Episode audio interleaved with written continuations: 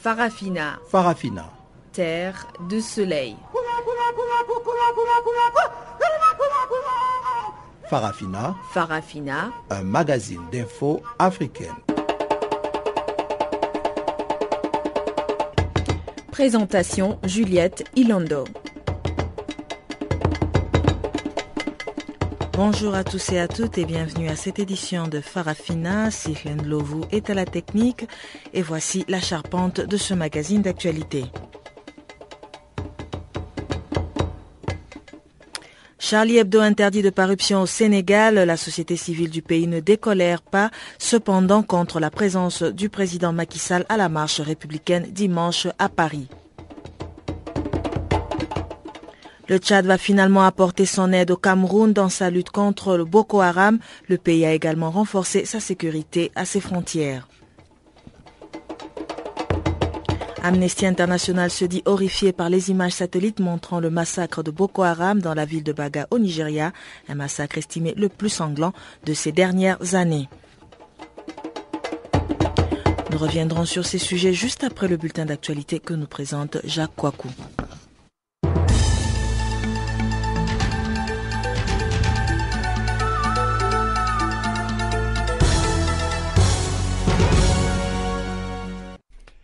Bonjour, commençons par le Sénégal. L'opposant gambien Cheikh Sidia Bayo a été expulsé en France. Cheikh Sidia Bayo n'est plus au Sénégal. L'opposant gambien a été expulsé dans la nuit du mardi 13 au mercredi 14 janvier de Dakar vers Paris.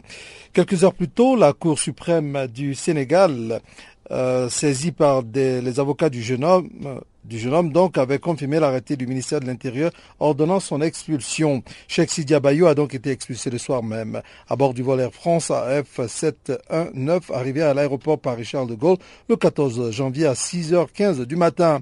Il va bien et se repose dans son domicile parisien, affirme Maître Ablaïtine, son avocat en France, mais il est encore sous le choc et a du mal à se remettre de ses éprouvantes conditions de détention au commissariat central de Dakar. Le leader du Conseil national pour la transition en Gambie en abrégé CNTG y était détenu depuis son interpellation le 3 janvier dernier dans la capitale sénégalaise. Il était alors sous la menace d'un arrêté d'expulsion, accusé par les autorités d'avoir porté atteinte à l'ordre public avec ses déclarations visant le, euh, régime de Yaya Jammeh. Dans une vidéo diffusée sur YouTube le 29 décembre, veille de la tentative de putsch contre le président gambien Sheikh Sidi Bayo, képi militaire sur la tête, appelait ses compatriotes à se soulever contre leur président, des propos qu'il a ensuite réitérés sur la chaîne de télévision privée TFM. En Mauritanie, des militants anti-esclavagistes condamnés à deux ans de prison. Trois militants anti-esclavagistes de Mauritanie, dont l'ex-candidat à la présidentielle Biram Ould Da Ould Abeid, ont été condamnés jeudi à deux ans de prison ferme. Nous allons faire appel, à assuré Ibrahim Ould Ebeti, chef du collectif des avocats de la défense. Parmi ses clients, sept ont été relaxés et trois condamnés jeudi 15 janvier par la cour correctionnelle de Rosso, c'est dans le sud de la Mauritanie, à deux ans de prison ferme, notamment pour appartenance à une organisation non reconnue non reconnu. Il s'agit de Biram Ould Daoud Abed, président de l'initiative pour la résurgence du mouvement abolitionniste, en abrégé IRA, anti-esclavagiste, et candidat malheureux à la présidentielle de 2014.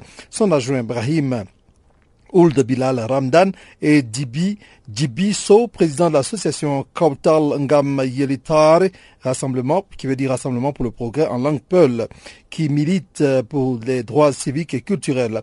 Officiellement, l'esclavage a été aboli en 1981 en Mauritanie. Depuis 2007, les personnes reconnues coupables d'esclavagisme y encourent des peines pouvant aller jusqu'à 10 ans de prison. Le phénomène perdure néanmoins, selon des ONG.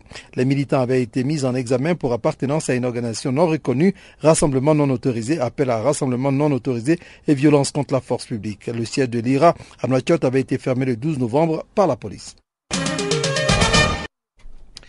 En Côte d'Ivoire, l'Union européenne lève des sanctions contre un ancien pilier du régime Gbagbo. Marcel Gossio, ancien directeur du port d'Abidjan, était inscrit sur la liste des personnes sanctionnées par l'Union européenne depuis 2011. Selon l'Union européenne, il était un homme clé du financement du clan Gbagbo et des milices et un personnage central dans le cadre du trafic illicite d'armes. Impliqué dans le détournement de fonds publics et dans le financement et l'armement des milices, il était interdit d'entrée ou de passage sur le territoire des États membres de l'Union. Ses fonds étaient gelés et un mandat d'arrêt international le visait. Les fonds conséquents qu'il a détournés et sa connaissance des réseaux illégaux d'armement font qu'il continue de constituer un risque pour la stabilité et la sécurité de la Côte d'Ivoire, ajoutait alors l'UE. Marcel Gossio, ancien directeur du port d'Abidjan, était en exil au Maroc jusqu'à son retour dans son pays début 2014. Il avait alors affirmé à vouloir prendre part à la réconciliation. Les sanctions à son égard avaient été renouvelées en mai 2013 et mai 2014. Dans son arrêt rendu mercredi 14 janvier, le tribunal de l'Union européenne relève que depuis son retour en Côte d'Ivoire, M. Gossio n'a pas arrêté n'a pas été arrêté alors qu'il était loisible aux autorités ivoiriennes de le faire, a rencontré les autorités du gouvernement du nouveau président Alassane Ouattara et pris position publiquement à plusieurs reprises en faveur du processus de paix et de réconciliation nationale. Il a également obtenu fin 2013 le statut de réfugié du HCR au commissariat de l'ONU pour les réfugiés au Maroc, étant entendu que ce statut ne peut pas être accordé aux personnes dont il y a des raisons sérieuses de penser qu'elles ont commis des crimes graves ou se sont rendues coupables d'agissements contraires au but et aux principes des Nations Voici donc les raisons qui ont poussé les Nations Unies à euh, lever les sanctions contre M. Gossio. Charlie Hebdo, première condamnation pour apologie du terrorisme en France. Après les attaques sanglantes de Paris, la justice française a prononcé pour la première fois les condamnations pour apologie du terrorisme, un délit récemment introduit dans le code pénal français. À Toulouse, un homme de 21 ans a écopé de 10 mois de prison ferme pour avoir clamé dans le tramway sa solidarité avec les deux djihadistes auteurs de la fusillade contre le journal Charlie Hebdo. À Toulon, un homme de 27 ans a été condamné à un an de prison pour avoir publié sur son site Facebook des photos de djihadistes et des propos faisant l'apologie des attaques sanglantes de Paris. À Strasbourg et à Nice, les procès de deux hommes pour le même délit d'apologie d'actes de terrorisme ont été renvoyés, mais les accusés ont été maintenus en détention. Le premier avait posté sur son compte Facebook la photo d'un fusil d'assaut et de plusieurs munitions accompagnées d'une phrase manuscrite Bon baiser de Syrie, bye bye Charlie. Le deuxième est accusé d'avoir crié à deux reprises à des policiers 100% Kouachi le nom des deux tueurs de Charlie Hebdo. Par ailleurs, plusieurs personnes ont été condamnées pour violence à Toulouse et à et Orléans pour avoir menacé des policiers de les tuer à la Kalachnikov, l'arme utilisée par les auteurs des attentats. Terminons par euh, l'affaire Charlie Hebdo toujours. Lassana Bakili, héros de la prise d'otage à l'hyper-cachère, naturalisé français. Lassana Bachili, l'employé malien de l'hypermarché Cacher, qui a aidé les clients à se dissimuler dans la chambre froide pendant la prise d'otage, cours de Vincennes à Paris, sera naturalisé français mardi, a annoncé jeudi le ministre de l'Intérieur. En France, depuis 2006, Lassana Bachili, 24 ans, avait déposé en juillet 2014 une demande de naturalisation. Une cérémonie d'accueil dans la citoyenneté française aura lieu mardi à 18h30 au ministère, a précisé dans un communiqué Bernard Gazneuve qui présidera la cérémonie.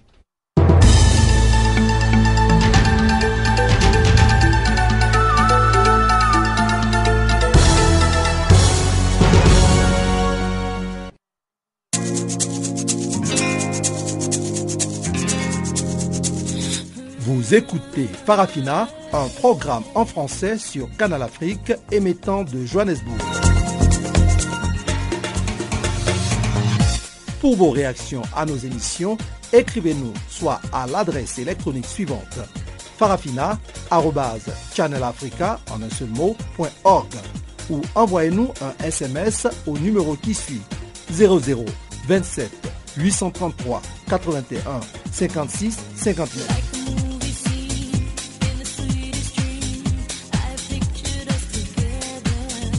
Notre adresse électronique farafina.channelafrica ou par SMS 0027 833 81 56 59. Encore une fois, bonjour. Vive réaction ce jeudi à Dakar, au Sénégal, après la participation du président Macky Sall dimanche à Paris à la marche pour Charlie Hebdo. La société civile a tenu une conférence de presse dans la capitale sénégalaise pour dénoncer le comportement du président. À noter que mardi, le ministre sénégalais de l'Intérieur a annoncé l'interdiction au Sénégal de la distribution et de la diffusion des éditions de mercredi de l'hebdomadaire français Charlie Hebdo. Mais cela n'a pas démonté la colère des Dakarois, à l'instar de Sané Abou, activiste des droits de Dakarois. Il était parmi les organisateurs de cette conférence de presse et pour lui, le président Macky Sall a soulevé le mécontentement du peuple. Écoutons-le. Les Sénégalais ne sont pas contents. Hein. Actuellement, on est en train de, de une partie du Sénégal. Macky Sall, ne respecte pas. Il ne respecte pas les Sénégalais. Tout le ici. D'ailleurs, demain, on va faire une conférence de presse tout le monde organise des conférences de presse pour critiquer Macky D'ailleurs, nous, on va organiser une conférence de presse aujourd'hui, à TV, Parce que ce qu'il a fait là pour aller soutenir euh, le président, là, le président de France, tout le monde critique Macky Sall ici au Sénégal. C'est l'actualité. Tout le monde critique Macky Sall, même les religieux. Tout le monde critique actuellement comme ça. Tout le monde.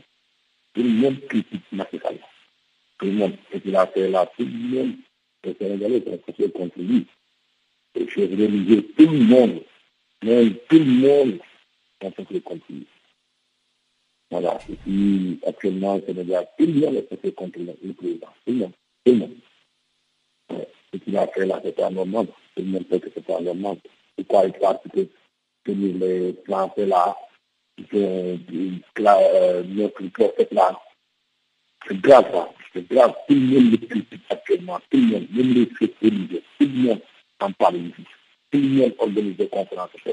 Même les chefs religieux, actuellement là, là, là, c'est très grave. Macky Sall a expliqué que s'il est allé à Paris, c'était pour dénoncer le terrorisme et non soutenir les caricatures. Vous, vous lui reprochez... Il ne pas les terroristes. Voilà. Il est, il est allé pour soutenir le président, parce que le président, là, c'est son ami. Il fait que le président, là, il a, avant, Ablaï Wad avait, avait fait les, Français. Macky il a, fait, il, a, il a amené les Français ici, les Borolais, tout, c'est ça. C'est ça, c'est un politique. Nous, on n'aime pas. On n'aime pas ce politique-là. Voilà, c'est ça. Mais le fait d'interdire l'apparition de, Charlie Hebdo au Sénégal, est-ce que c'est pas une manière euh, d'exprimer euh, qu'il est contre euh, des dessins sur le prophète Mohamed Non seulement il ne pas partir parce que lui, c'était musulman, mais tout le musulman. Donc pourquoi il parle là-bas? Il n'avait pas le droit d'aller là-bas, soutenir le, le président de France. C'est pas normal. Dit la vérité. C'est pas normal. Voilà. C'est compliqué actuellement ici à Dakar, c'est compliqué. Tout le monde en parle. Tout le monde en parle. Tout le monde en parle actuellement. Tout le monde. Les Sénégalais sont pas d'accord avec lui. Hein. Mais ils sont pas d'accord avec lui. Parce qu'il est parti là-bas. Tous les Sénégalais sont fâchés. Tout le monde. Les Sénégalais sont fâchés. Même les sécurités. Tout le monde se. Tout le monde. Voilà. Et puis après, là, on n'est pas d'accord avec lui le prophète Mohamed, c'est notre prophète, pas qu'on puisse dire. Il est musulman. Donc, il n'avait pas à soutenir le président de France. Nous savons tous que le président de France était un dictateur. Lui-même, c'était un dictateur. Magistral, c'était un dictateur. Voilà. La participation de nombreux chefs d'État à la marche pour Charlie Hebdo a suscité beaucoup de réactions d'indignation. En effet, d'aucuns ont estimé malvenu d'aller soutenir un mouvement pour 12 personnes quand des centaines meurent tués par le Boko Haram et autres islamistes en Afrique. Meda Abengue, analyste politique et panafricaniste, pense que la participation des leaders africains était par obligation. Le président camerounais a fait une déclaration quand ses, collègues, ses homologues ont voyagé à chose à Paris il a fait une déclaration que ça fait la honte. Il y a déjà, nous avons nos peuples qui meurent en Afrique, mais les gens vont se précipiter d'aller en France pour aller mais dans une marche euh, euh, pour la cause de 12 ou 17 personnes seulement qui sont mortes. Vous voyez que c'est... Euh, il y a des choses que nous ne connaissons pas en tant qu'Africains. Les alliances entre nos chefs d'État et des pays européens, des pays occidentaux c'est ça, ce sont, ce sont des lois non écrites que nous ne connaissons pas. Ce sont des alliances euh, euh, euh, occultes que nous ne connaissons pas. Alors, les uns et les autres maintenant se sentent dribblés parce que ils sont allés plaider pour une cause qui n'est pas la leur, pour une cause manipulée, pour une cause floue, vous. Alors, c'est un peu honteux pour l'Afrique. On ne peut pas continuer de cette façon avec des leaders qui sont comme des, en fait des agents, des agents de l'Union européenne ou des, euh, des mercenaires de l'Union européenne en Afrique. Cela, ça ne va pas. Alors, le président sénégalais va en France, il va à Paris, il soutient la cause Oui. contre le terrorisme. Il rentre chez lui à Dakar et il interdit euh, la publication de Charlie Hebdo euh, qui porte encore une fois une caricature de, du prophète Mohamed. Alors, comment analysez-vous cela? C'est comme je le disais au départ, hein, les gens ont été dribblés. Donc, ils ont euh, mordu à une cause qu'ils ne connaissaient pas la profondeur. Et quand ils sont arrivés à Paris, ils ont entendu, ils ont vu, ils ont lu, ils ont récolté des différents points de vue, et enfin, ils se sont rendus compte qu'ils sont dans une position embarrassante. Donc, ils ne devraient pas faire déplacement vers Paris parce que euh, ça, c'est une manipulation politique qui a été faite pour une certaine cause.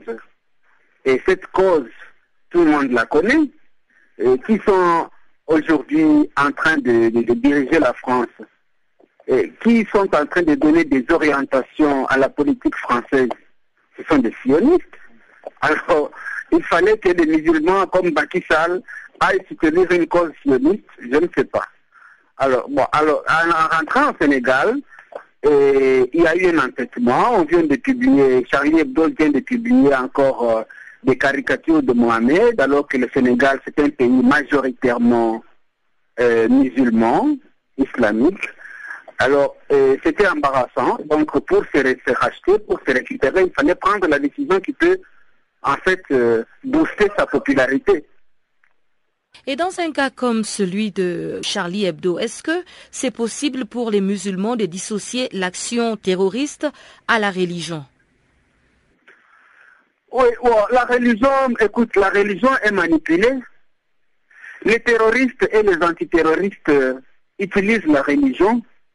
Donc c'est difficile vraiment de dissocier la religion et le terrorisme parce que euh, les gens qui se disent euh, défenseurs euh, de telle ou telle autre foi, ah, les uns sont des chrétiens qui, disent que les, musulmans sont des terroristes, les, les uns sont des musulmans qui disent que les chrétiens sont des oppresseurs, et voilà que la religion est, entre, est dans une situation tout aussi embarrassante. Amnesty International publie des images satellites de la zone des villages de Baga et d'Orobaga au Nigeria, prises avant et après les massacres commis dans la région par la secte Boko Haram. Ces images prouvent l'ampleur des destructions commises par les djihadistes les 3 et 7 janvier dernier. Près de 3700 structures, maisons, bâtiments et concessions ont été détruites. Selon l'ONG, les islamistes auraient tué plusieurs centaines, peut-être 2000 personnes dans une quinzaine de villages de cette région nord de l'État de Borno, tandis que les autorités évoquent un bilan de 150 morts. Hendrik Eloi de Amnesty International nous en dit plus. Bah, écoutez, euh, c'est pas compliqué. Pour les images satellites, euh, on passe par une, agence privée qui s'appelle euh, Digital Globe, dont euh, des missions, c'est de fournir des images comme ça, d'un point de vue commercial, et de les fournir à ceux qui en ont besoin. donc on a demandé à cette compagnie de nous fournir des images satellites avant euh, les événements euh, de bagarre euh, aux alentours du 2 janvier et ensuite aux alentours du 7 janvier. Donc sachant que l'attaque de Boko Haram a, commencé le, 3 janvier. en faisant le point entre les photos, on voit bien que le 2 janvier, les localités de, Baga et de Dogon, Baga, qui sont les deux, deux villages dont nous sommes procurés les photos satellites, la situation était normale. Euh, une fois que l'attaque a eu lieu, quand on regarde les photos satellites euh, en date du 7 janvier, on voit bien sur les images satellites que nous rendons publiques euh, que des habitations ont été détruites, brûlées. On voit sur les photos satellites des zones noircies, là où il y avait des maisons, des écoles, des hôpitaux publics. il n'y a plus rien. à de Baga, on estime que ce sont 3000 à peu près structures qui ont été totalement détruites, rasées il faut imaginer, il faut imaginer hein, des, combattants de Boko Haram arrivant euh, sur des motos 4x4, euh, armes automatiques au point, grenades dans les mains, euh, et se jetant sur ces villages et massacrant les populations. Aujourd'hui, on, attend le, bilan définitif parce que on, l'a pas encore, que c'est difficile d'accès, mais il est probable, comme nous l'avons dit, que, que c'est l'un des plus grands massacres ait jamais commis Boko Haram depuis leur existence, qui remonte à 2002. Et quelles actions euh, comptez-vous, euh, Amnesty International, mener justement pour qu'il y ait beaucoup plus une forte action contre Boko Haram? Écoutez, nous, ça fait des années qu'on travaille sur le Nigeria. Euh, régulièrement, nous sortons des, rapports pour dénoncer la situation. Le dernier rapport que nous avons sorti sur Boko Haram remonte à, mars 2014. Depuis, nous avons fait plusieurs comités de presse. Nous allons continuer nous à dénoncer la situation publiquement, à sensibiliser les médias, l'opinion publique, les, les, gouvernements à la nécessité d'une action. Il faut absolument que l'Union africaine se saisisse du dossier et, travaille à, résoudre la crise. Peut-être que si l'Union africaine n'est pas en mesure de le faire, il faudrait que les Nations Unies le fassent. Euh, on a vu euh, en 2014 la communauté internationale, l'ensemble de la communauté internationale se mobiliser à cause des lycéennes qui ont été prises en otage euh, enlevées. Aujourd'hui, sur les attaques de bagarre, ce sont de nouvelles jeunes filles qui ont été enlevées. et la situation n'a pas changé. on n'a pas récupéré ces personnes. Donc il faut aujourd'hui une vraie solution, une solution de, paix à cette à ce conflit et que cesse les violations des droits de l'homme et, du droit international humanitaire, parce qu'on parle de crimes de guerre, de crimes contre l'humanité. Et aujourd'hui, on a envie de dire ça suffit. Depuis 2002, Boko Haram euh, en deuil, ensanglante euh, le Nigeria. Euh, à chaque communiqué de presse, chaque rapport, on est dans des atrocités qui ne cessent de monter en termes d'horreur. Aujourd'hui, il est temps d'une action, une véritable action pour que cela cesse. Vous suivez euh, la situation justement de très près. Est-ce qu'avec tout ce que vous avez publié comme rapport, est-ce que le mode opératoire de Boko Haram a changé ou euh, il, est resté le même? Boko Haram euh, continue d'agir de, façon semblable à ce qu'elle a fait jusqu'à maintenant, sauf que Boko Haram monte en échelle, monte en ampleur dans ses actes. Boko Haram, par ailleurs, essaye euh, euh, d'exporter le, conflit, la crise dans les pays euh, voisins, je pense notamment au Cameroun. ce qui change, c'est l'ampleur de la violence qui est commise. Les atrocités et les violations des droits de l'homme commises par Boko Haram sont les mêmes depuis des années, des années, ils sont les mêmes, celles que nous dénonçons. la seule chose qui, qui change aujourd'hui, c'est l'ampleur. et le phénomène sont étendus. Donc aujourd'hui, si on veut éviter que euh, un nouveau seuil ne soit franchi, il faut absolument agir. Le Tchad va finalement apporter son aide au Cameroun dans la lutte contre le groupe islamiste Boko Haram. Les autorités ont également décidé de renforcer la sécurité aux frontières de son pays. Pour l'opposant tchadien Makaïla Guebla, l'armée tchadienne a les moyens et la capacité de venir à bout du groupe terroriste. On l'écoute. Voilà, justement, c'est une euh, question qui relève, de l'actualité. Et à l'heure où je suis en train de vous parler, je viens de sortir tout justement de l'Assemblée nationale française sur la question sécuritaire dans la sous-région, notamment avec la menace Boko Haram.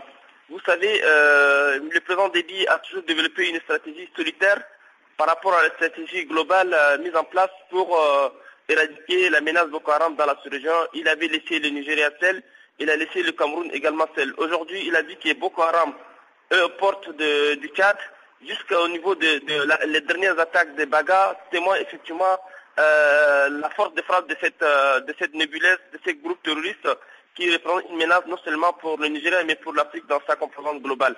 Mais le problème n'est pas là. Le problème c'est que M. Déby a toujours vacillé dans sa position, il a varié dans sa position de lutter contre Boko Haram. Aujourd'hui, il vient en aide aux Camerounais alors que les forces camerounaises, depuis presque huit mois, s'est battues toutes seules face à, Boko Haram. Et je pense que euh, il ne suffit pas de déclarer, de faire des déclarations. Vous vous, rappelez, Idriss Déby avait déclaré il y a deux, trois mois qu'il allait libérer les filles, les 200 filles de, euh, qui ont été enlevées par Boko Haram. Et où en est-on aujourd'hui? Il ne les a pas libérées.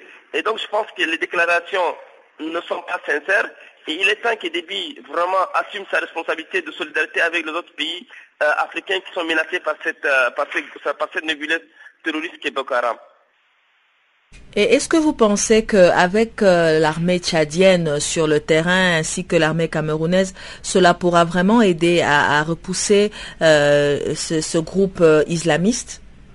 Mais nous, moi je pense personnellement qu'il y a un laxisme au niveau, au niveau sous-régional, un laxisme au sein de, l'armée tchadienne, un laxisme également au sein de l'armée nigérienne. Mais sinon, Boko Haram, imaginez-vous, c'est quelques groupes d'individus, certes armée, mais qui ne devait pas quand même faire face à une armée nigérienne, qui devait pas en principe faire face ou bien mettre en déroute l'armée nigérienne, inquiéter l'armée camerounaise, qui est une des, armées les plus aujourd'hui en Afrique.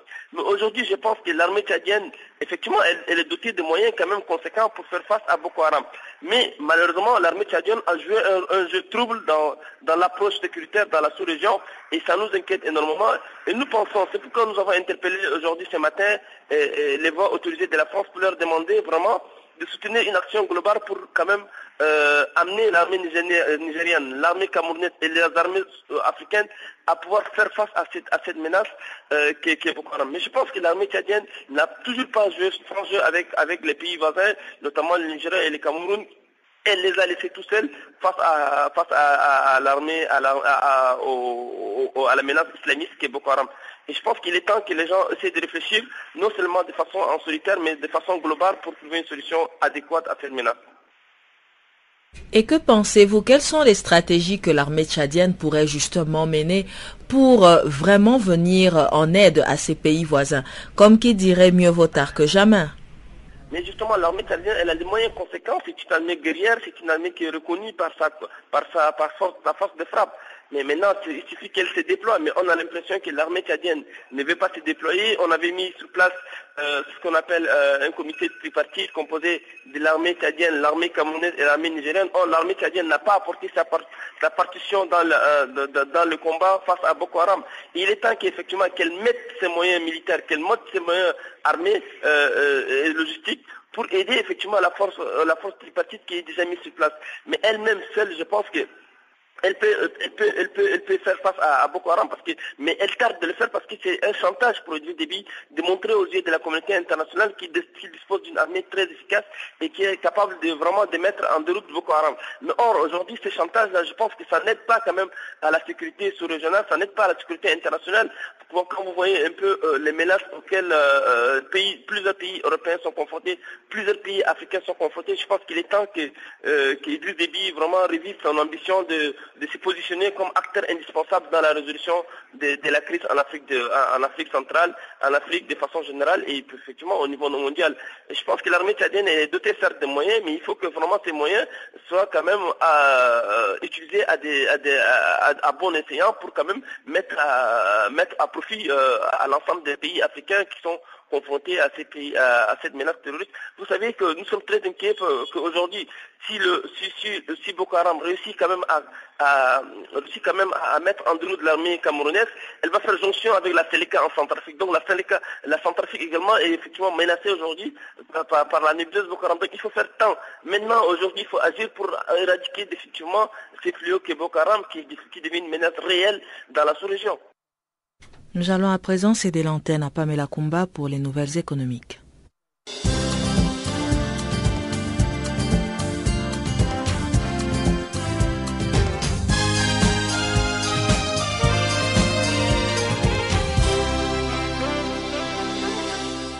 Merci Juliette, bonjour. L'actualité économique du jour démarre en Ouganda. Dans le secteur de télécommunications, MTN et RTL mettent en pratique les directives du One Network Area, le réseau unique d'Afrique de l'Est. Il vise à faire chuter les tarifs des télécommunications entre eux. Il permet aussi que les appels régionaux soient exonérés des surtaxes appliquées par les États membres sur les appels internationaux entrants. Ces opérateurs de téléphonie mobile procèdent donc ainsi à une réduction de leurs tarifs d'appel en roaming vers le Rwanda, le Kenya et le Soudan du Sud. Pour les abonnés MTN, cela signifie que des appels vers les pays du réseau unique coûtera 0,12 dollars pour la minute et pour RTL, la minute d'appel pour le roaming, c'est le même prix, 0,12 dollars, et 0,11 dollars pour les appels en roaming régional. Dans un communiqué, les deux opérateurs indiquent que leurs abonnés auront même la possibilité d'émettre les appels en roaming à 0 dollars.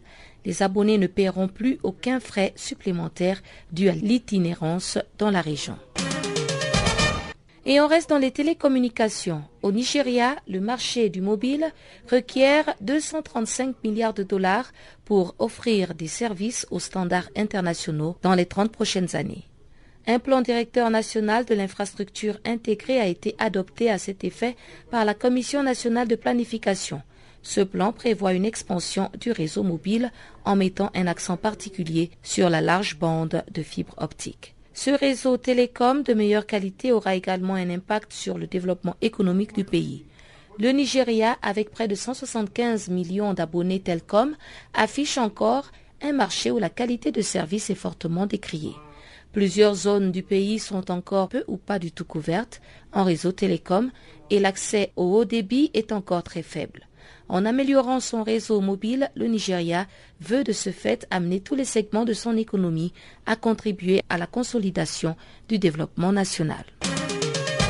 Parlons énergie à présent avec le Zimbabwe Bioenergy, qui a obtenu le feu vert pour son usine d'éthanol. Cette production se fera à partir de la canne à sucre dans le Nuaneti Ranch à Mwenezi, selon un article paru dans le quotidien de Herald. Le journal a précisé que ce projet est estimé à un coût de 500 millions de dollars. L'usine créera environ 5000 emplois et s'approvisionnera auprès de milliers de paysans producteurs de la canne à sucre. La situation politique n'avait pas permis à Zimbabwe Bioenergy de concrétiser cet investissement en 2008, faute de garanties suffisantes relatives à la disponibilité de terres de culture pour le projet. Ethiopian Airlines négocie avec le Rwanda et la République démocratique du Congo pour le rachat de participations et la gestion de leurs compagnies aériennes nationales. Cette information rapportée par l'agence Reuters explique que Ethiopian Airlines assure déjà la maintenance technique de la flotte aérienne du Rwanda. C'est pour parler menés par Ethiopian Airways avec Kigali et Kinshasa font suite à des accords conclus par la compagnie avec le Malawi et le Soudan du Sud pour la prise de participation et la gestion des compagnies nationales de ces deux pays. La compagnie publique éthiopienne dispose actuellement d'une flotte de 77 appareils. Elle a également commandé 44 avions, dont 20 avions Boeing 737 MAX et 14 Airbus A350, qui devraient lui être livrés entre 2016 et 2018.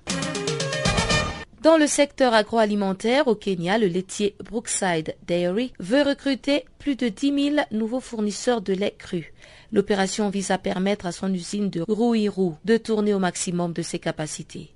Depuis le lancement de l'opération le mois dernier, la compagnie reçoit désormais environ un million de litres de lait, ce qui représente une hausse de 30%, et cette intention de recrutement fait suite à la mise à jour des équipements de cette unité de production de lait, soit presque le double de sa consommation habituelle.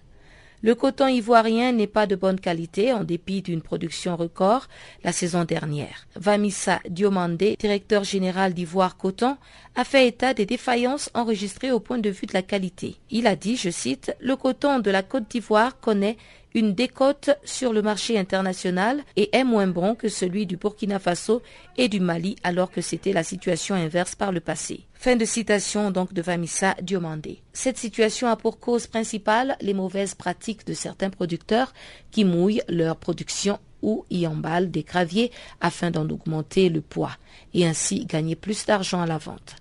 Au terme de la campagne 2013-2014, la production ivoirienne de coton était de 405 227 tonnes, un niveau jamais atteint. La culture a rapporté aux producteurs 19 727 milliards de francs CFA.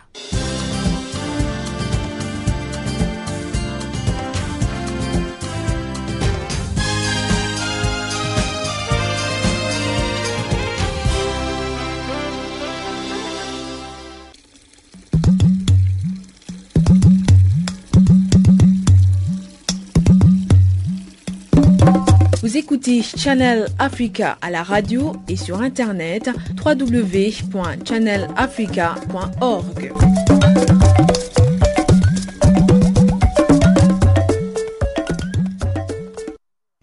Une nouvelle étrangère avant de poursuivre avec l'actualité africaine. Les deux tiers des réfugiés syriens sur le territoire jordanien vivent désormais en dessous du seuil national de pauvreté et un ménage sur six se trouve dans des conditions de pauvreté abjectes avec moins de 40 dollars par personne et par mois. C'est ce qu'indique un nouveau rapport du Haut Commissariat des Nations Unies pour les réfugiés publié ce mercredi. Selon le HCR, un grand nombre de Syriens réfugiés en Jordanie sont en train de sombrer dans l'extrême pauvreté à un rythme alarmant en raison de l'ampleur de la crise et de l'insuffisance du soutien de la communauté internationale. Hélène Dobelcourt, porte-parole du HCR en Jordanie, nous en dit plus.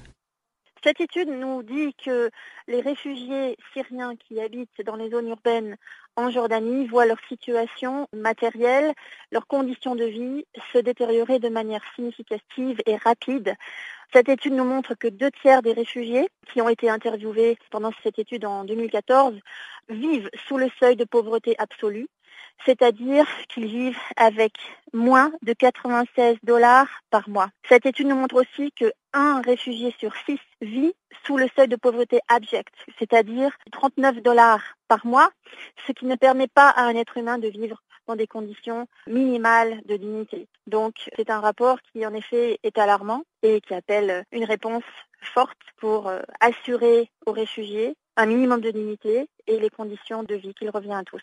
Alors à quoi sont dues ces conditions? Alors il faut bien voir que le, le, conflit en Syrie est dans sa quatrième année et en fait il a un impact énorme sur les réserves monétaires des réfugiés qui ont pu venir avec de l'argent ou de l'épargne. Et en fait, les réfugiés maintenant n'ont plus aucune épargne. Ils doivent vendre le peu de biens qu'ils avaient. Les réseaux de soutien sont extrêmement fragilisés. Et donc, si on, enlève l'aide humanitaire, il y a extrêmement peu de moyens pour ces réfugiés de survivre. Donc bien sûr, l'aide humanitaire est là. 94% des réfugiés, bien sûr, reposent sur l'aide humanitaire, mais ce n'est pas suffisant. On a besoin de plus de soutien et surtout de soutien dans la durée. Ce qui est très difficile parce que bien sûr, c'est une population qui est importante. On parle en Jordanie de 620 000 réfugiés, dont 84% qui habitent en zone urbaine. Mais sans ce réseau de soutien, sans un soutien fort de la communauté internationale, il sera difficile d'assurer encore une fois un minimum de dignité aux réfugiés. Alors quels sont les risques face à une telle situation? Eh bien, les risques, on les voit dans l'étude qui a été menée, c'est que, par exemple, on voit que 50% des familles réduisent la nourriture qu'ils ont.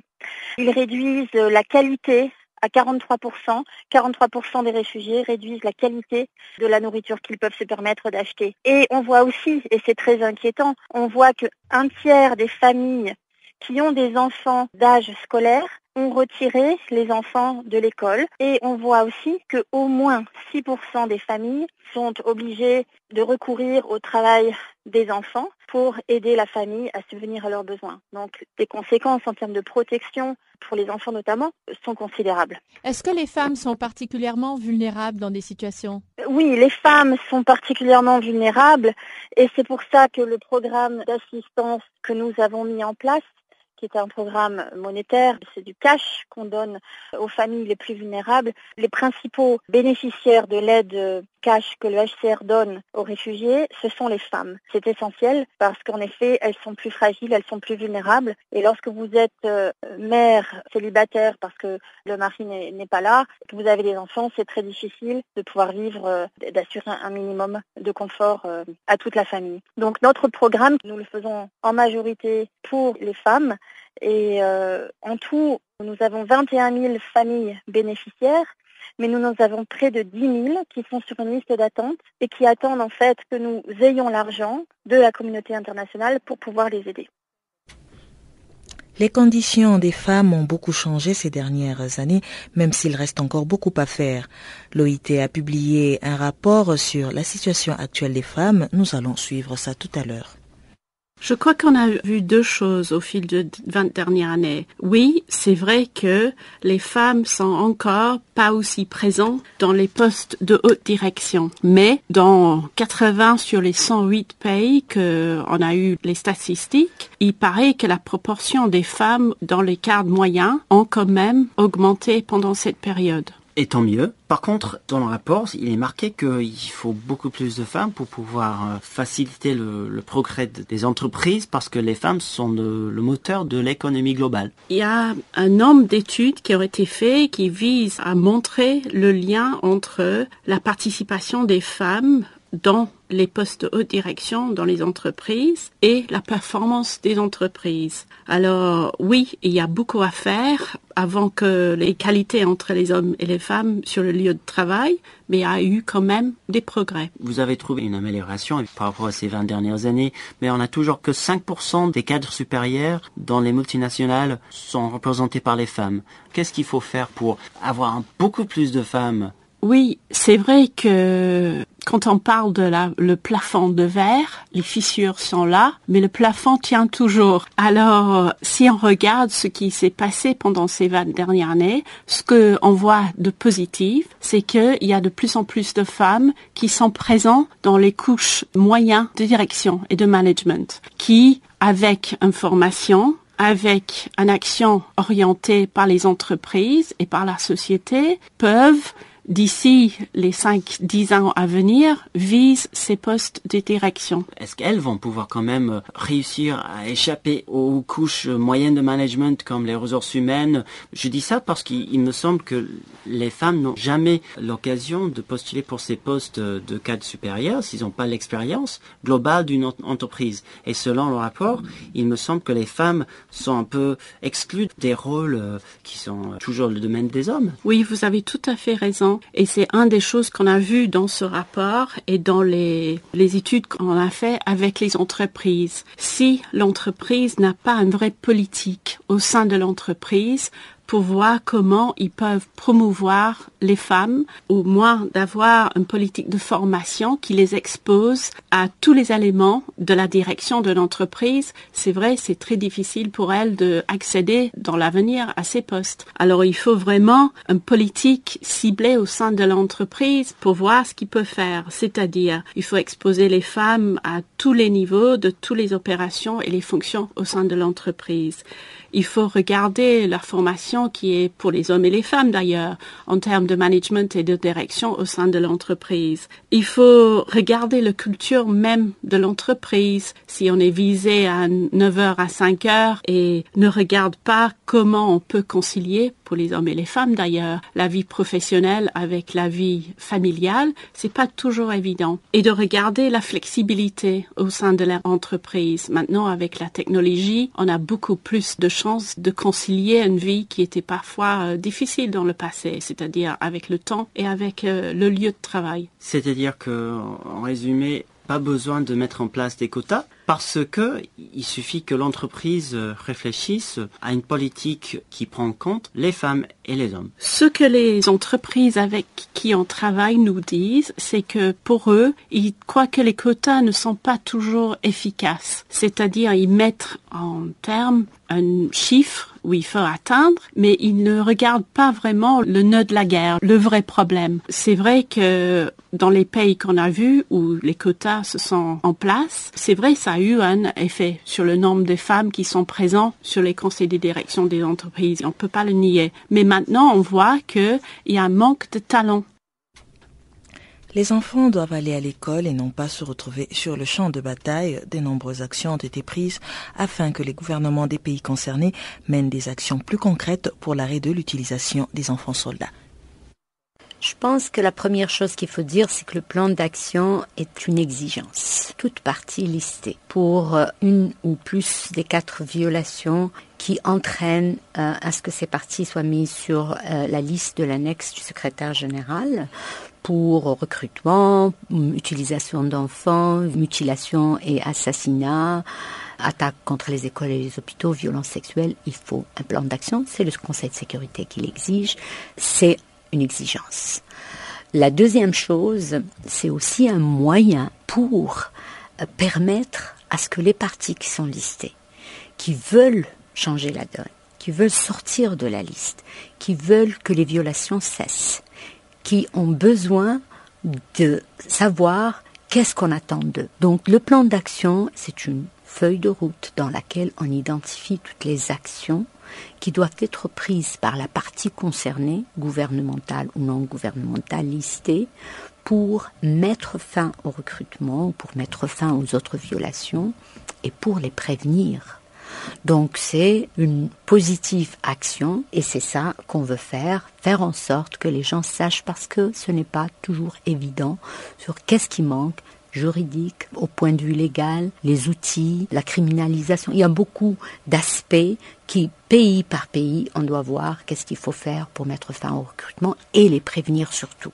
Une feuille de route en fait. Avant la feuille de route, on a un template dans lequel on négocie avec les gouvernements parce que c'est un document qui est rédigé avec le gouvernement concerné ou avec le groupe armé concerné pour identifier les mesures, les actions que cette partie doit prendre avec l'appui des Nations Unies, des autres partenaires, pour mettre fin à la violation qui a entraîné listing et pour justement prévenir pour que plus jamais on ne se retrouve avec ce genre de violation. Alors ça fait dix ans que ces plans d'action sont mis en œuvre avec les partis au conflit.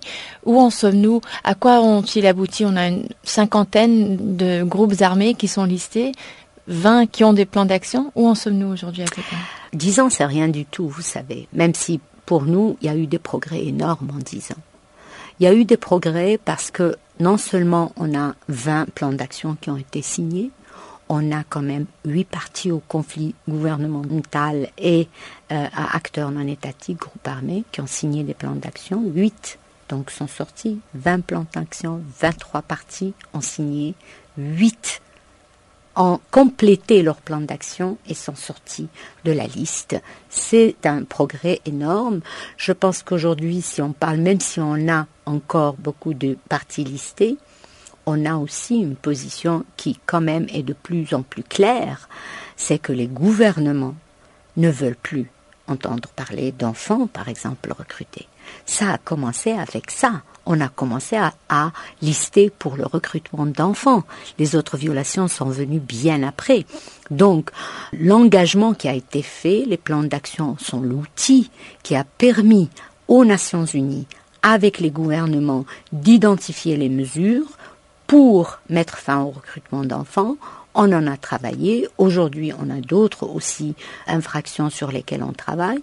Je pense personnellement que si on a lancé la campagne Nous sommes des enfants, pas des soldats, c'est parce qu'il y a eu ce progrès, c'est parce qu'il y a un consensus aujourd'hui, au moins parmi les États, de ne plus euh, avoir des enfants dans leur armée, dans les conflits armés, que nous avons sur les huit pays qui restent, six qui ont signé des plans d'action.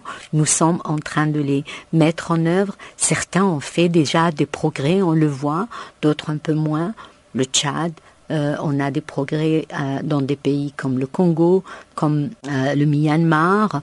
On avance avec des pays où on pense qu'on va arriver à un delisting. Donc, je pense qu'il y a eu des progrès, oui, et c'est pour ça ces plans d'action sont un outil important pour nous. Alors, que, souhaitez-vous voir justement lors de cette conversation que vous avez organisée avec euh, les différentes entités aujourd'hui? D'abord, je veux dire euh, justement que l'engagement de tout le monde, le Conseil de sécurité, les États, les sociétés civiles, les acteurs sur le terrain, les gouvernements concernés, les partis au conflit, ça nous a permis d'avancer, mais les défis restent. Les défis sont énormes. Vous avez parlé de plus de 55 partis. Encore, les groupes non étatiques sont un problème. Comment on peut aussi assurer que de ce côté-là, on fait plus de progrès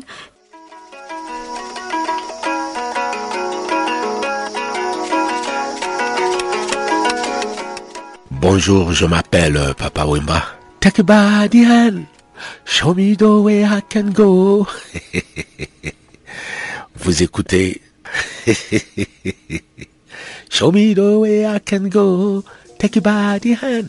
Canal Africa.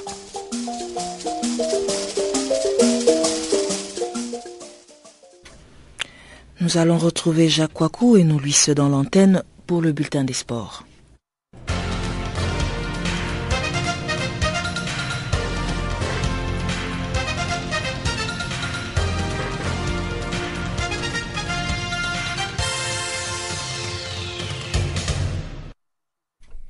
Rebonjour, commençons par la Guinée équatoriale. Deux opposants arrêtés pour avoir appelé au boycott de la Cannes. Temps pour deux opposants au régime de Teodoro Biangema. Ils ont été arrêtés mercredi après avoir appelé publiquement au boycott de la Cannes 2015. Le premier, Celestino Okwenve, a été arrêté par la police alors qu'il distribuait des affiches et t-shirts demandant à la population de ne pas aller dans les stades comme l'a demandé le président, affirme Fulgencio Ondo, le chargé de communication de son parti, l'Union populaire, en abrégé UP. Celestino Okwenve dit militer pour le boycott de la compétition parce que craignant la propagation du virus Ebola dans le pays à la faveur de la Cannes. Le second opposant, mis aux arrêts mercredi à Santiago Martin, militant du principal parti Convergence pour la démocratie sociale, abrégé CPDS. En proche du gouverneur de Bata l'a accusé d'organiser une manifestation pour le 17 janvier à l'ouverture de la Cannes. Le commissaire de la police de Bata a décidé de le détenir en cellule jusqu'à la fin de la canne, a affirmé le secrétaire général du parti d'opposition Andrés Sono Hondo. Une partie des Équato-Guinéens n'ont pas aimé le fait que le chef de l'État euh, ait accepté que le pays organise la canne 2015 alors que le Maroc a refusé de l'accueillir en raison du virus Ebola. Mais les autorités et le chef de l'État en premier estiment que la Guinée équatoriale est prête et est en mesure d'organiser la compétition sans aucun problème. Cannes toujours Côte d'Ivoire, Cameroun, Mali, du lourd dans le groupe D. La Côte d'Ivoire, le Cameroun et le Mali vont livrer une belle lutte dans le groupe D de la Cannes 2015 du 17 janvier au 8 février en Guinée équatoriale, comme le précision qui laissera forcément au tapis l'une des grandes puissances du continent. La Guinée complète le tableau de cette poule dont les rencontres sont prévues dans la capitale Malabo. Tous les regards seront principalement tournés vers les éléphants ivoiriens, orphelins du légendaire Didier Drogba, mais toujours aussi attendus en Coupe d'Afrique. Le buteur de Chelsea a quitté la sélection après le Mondial 2014, élimination au premier tour, et la fameuse génération dorée commence petit à petit à laisser la place, mais il reste encore du beau monde avec notamment Yaya Touré, sacré pour la quatrième fois joueur de l'année par la CAF, Confédération africaine de football, le dribbleur de la Roma, Gervino et les attaquants Salomon Kalou, Wilfred Boni, tout juste transféré à Manchester City, et Max Alain Gradel, la tour offensive numéro 1 de Saint-Etienne. On a Roland Hervé Renard pour remplacer Sabri Lamouchi après une canne 2013, quart de finale, et une Coupe du Monde décevante. Les Ivoiriens ont clairement affiché leurs ambitions. Vainqueur en 2012 à la surprise générale, à la tête de la Zambie, le technicien français au sourire et à la chemise blanche toujours impeccable devra prouver que ce succès ne devait rien au hasard et démontrer sa capacité à faire face à la pression. Toujours placé ces dernières années, finale en 2006 et 2012, demi-finale en 2008, mais à la recherche d'un sacre depuis 1992, la Côte d'Ivoire ne peut pas viser autre chose qu'une victoire. Le Mali, demi-finaliste des deux dernières éditions, pourra de son côté faire valoir son expérience et sa permanence au plus haut niveau africain. Toujours amené par leur guide Seydou Keita, désormais à l'AS Rome, les Aigles, dirigés par le franco-polonais Henri Kasperzak, devront en revanche se passer de leur attaquant Cheikh Diabaté touché au genou. Le Cameroun a lui tourné la page des années Eto et arrivera en Guinée équatoriale dans une certaine inconnue. Quadruple champion d'Afrique, mais absent en 2012 et 2013, les Lions indomptables ont beaucoup à se faire pardonner, surtout après un mondial qui a tourné au ridicule avec des déculottés subis face à la Croatie 4 à 0 et le Brésil 4-1, agrémenté de fortes dissensions en interne symbolisées par le coup de tête asséné à son coéquipier Benjamin Mukanjo en plein match contre les Croates. Après cette scène surréaliste, l'image du Cameroun avait été encore un peu plus ternie par les accusations de corruption lancées par le magazine allemand Der Spiegel. Face à ces trois plateformes continentales, la Guinée ne peut pas espérer grand-chose et sa présence en quart de finale serait une énorme sensation. L'équipe de Michel Dussuyer compte tout de même ramener un peu de joie à un pays touché de plein fouet par le virus Ebola. La CAF a d'ailleurs délocalisé ses dernières rencontres de qualification au Maroc où le Sili national a également effectué sa préparation. Terminons par euh, la Cannes, toujours 2015. Euh, Ghana, Asamoah veut briser la malédiction qui suit les Black Stars. Habitué de la Coupe d'Afrique des Nations, le Ghana jouera celle de cette année qui commence en Guinée équatoriale à partir de ce samedi. Alors qu'il jouera sa cinquième canne avec les Black Stars, Guyana Samoa se veut confiant. Il espère surtout briser la malédiction qui suit le Ghana depuis 1982 et ramener cette fois le trophée à Accra. Nous avons en tête cette quête de victoire que le Ghana attend depuis 1982, mais il faut d'abord se focaliser sur la qualification au second tour parce que nous sommes tombés dans une poule où les choses ne seront pas aisées. Après avoir passé ce tour, il sera temps de penser à gagner la coupe, a-t-il confié. Asamoah a également évoqué la Cannes 2010 qui a vu les Black Stars jouer la finale avant de la perdre face au redoutable Pharaon d'Égypte. En 2010 aussi, nous avions un groupe très jeune. Je me souviens qu'en 2010, 80 à 85% des joueurs étaient de l'équipe de moins de 20 ans et il n'y avait aucun espoir. Mais nous avions réussi à atteindre la finale. Le Ghana s'est retrouvé dans un groupe C très difficile, composé aussi du Sénégal, de l'Algérie et de l'Afrique du Sud. Autant dire que la bataille ne sera pas facile pour les Black Stars. Une erreur peut coûter la non-qualification pour le second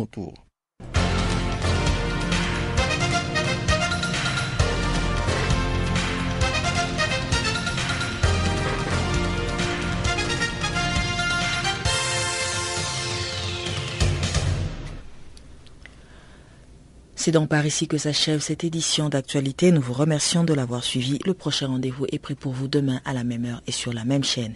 D'ici là, portez-vous bien et au revoir.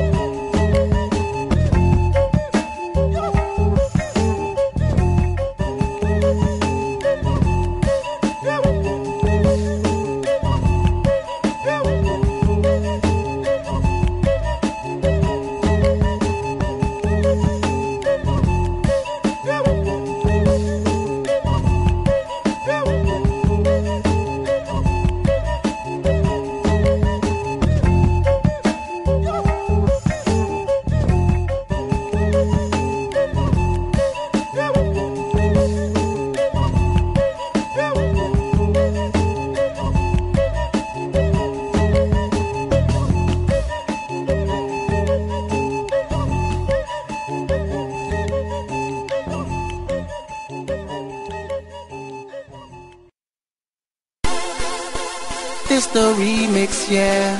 The remix, yeah. So fly. Akon, B Square, Mr. Maybe, Convict Music. First of all, you're the type of woman that stays on my mind. Walk down the street, every guy wanna jump on your behind.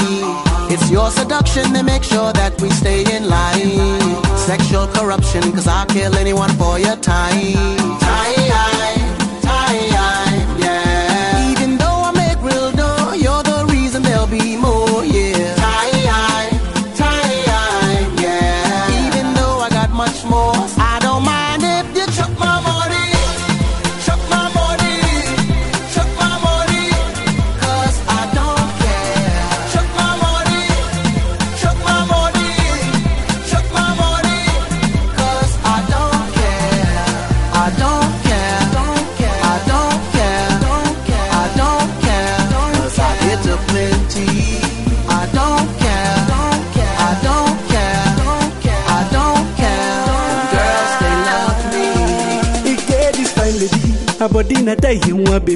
Who's supposed to live like family?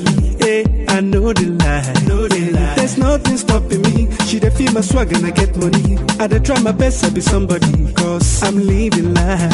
This girl they make me higher, higher. I dey feel this baby. You no go believe this girl na die, die. If you see this baby, tell him say she must chop my money,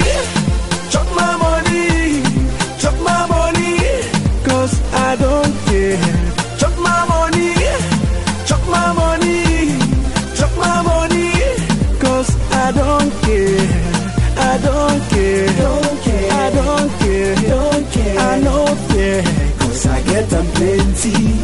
I don't care, I don't care, I don't care, I don't care, I no fear, cause you know they empty. Hey, hey! Hey, hey!